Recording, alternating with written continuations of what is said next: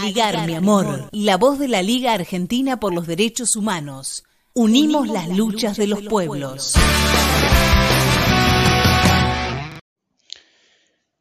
Hola a todos, aquí Olivier Robursen de nuevo.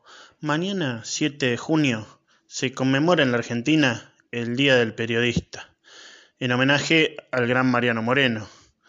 Y desde Aliar Mi Amor queremos hacerle un homenaje a todos los periodistas que han servido como Moreno, como tantos otros, otras, otros, a la causa de la revolución, en la figura de Jorge Ricardo Massetti.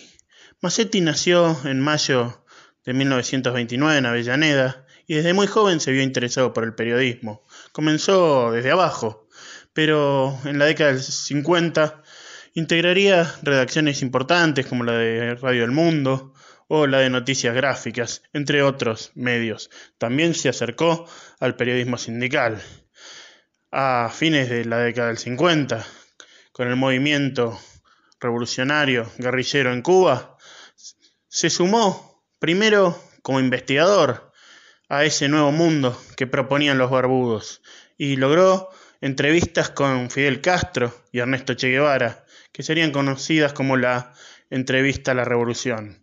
Con el triunfo de esta última, Massetti se incorporaría a la revolución cubana propiamente. ¿Cómo? Como fundador y primer miembro de la agencia Prensa Latina, una agencia que revolucionaría también la comunicación.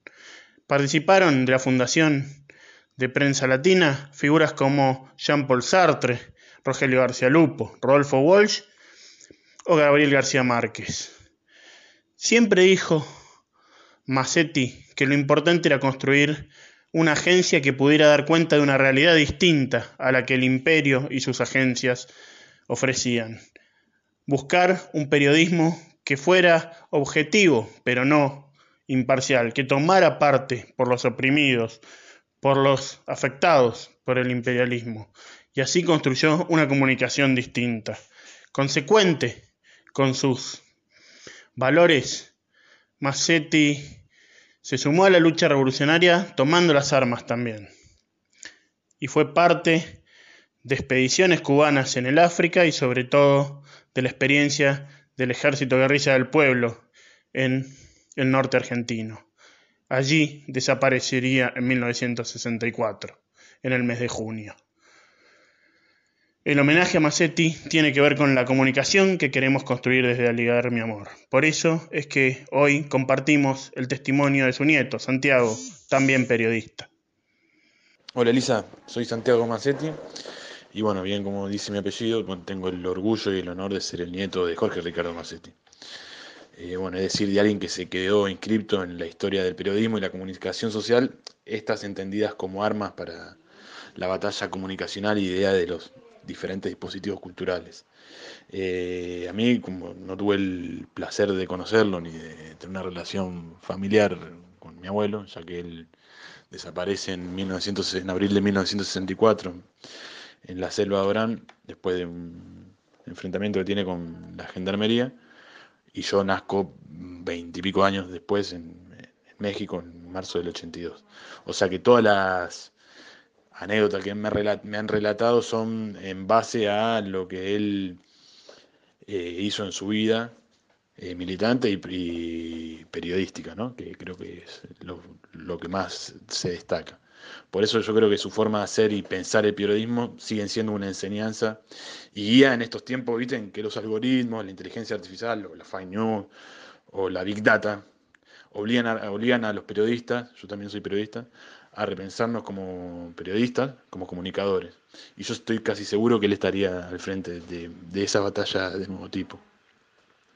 En ese sentido, creo que en lo personal me enseñó y creo que también enseña a todos a pensar y narrar el periodismo desde nuestro país, ¿no? Cuando digo nuestro país me refiero a nuestra América, como decía José Martí, y al mundo todo en un lenguaje latinoamericano, con todo lo que eso implica, ¿no? Y segundo, creo que es otra, otra de las enseñanzas que ha dejado, que no es posible la, práctica, la práctica del periodismo así entendido por fuera un proyecto transformador o revolucionario. Y por eso creo que el concepto formulado por Massetti en la, inauguración de, Prensa Latina el 16 de junio de, 1959, en la que él afirma que nosotros somos objetivos pero no imparciales, consideramos que es una cobardía ser imparcial entre el bien y el mal. Ese enunciado creo que hoy tiene una terrible vigencia y que es necesario ponerlo en práctica.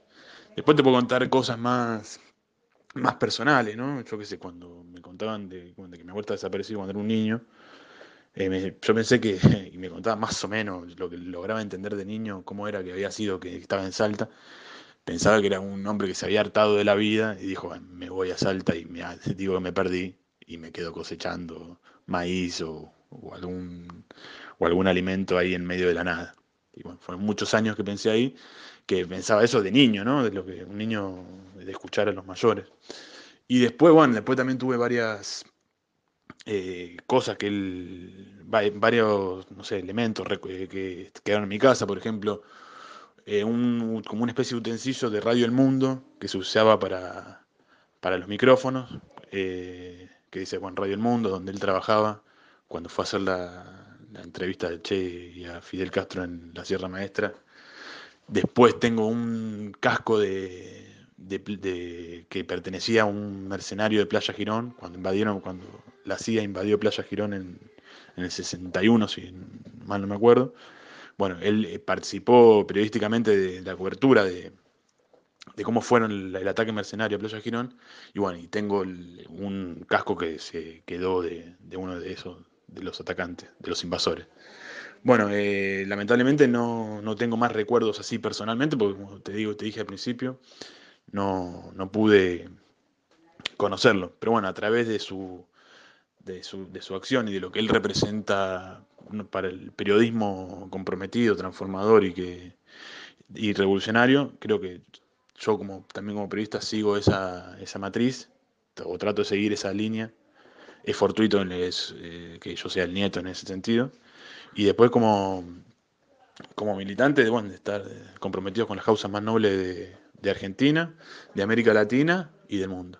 Así que bueno, les envío un saludo muy grande y feliz día del periodista y creo que Massetti sigue esa, esa línea ¿no? que inauguró Mariano Moreno y que bueno, y que hoy seguimos tantos otros, ¿no? que están, es Mariano Moreno, es Rodolfo Walsh, es Massetti, son un montón de periodistas, todos los periodistas que están, se encuentran desaparecidos, son los periodistas que a pesar de todo seguimos informando, tratar de ser eh, objetivos pero no imparciales. Te mando un abrazo grande. Aligar, mi amor, la voz de la Liga Argentina por los Derechos Humanos. Unimos las luchas de los pueblos.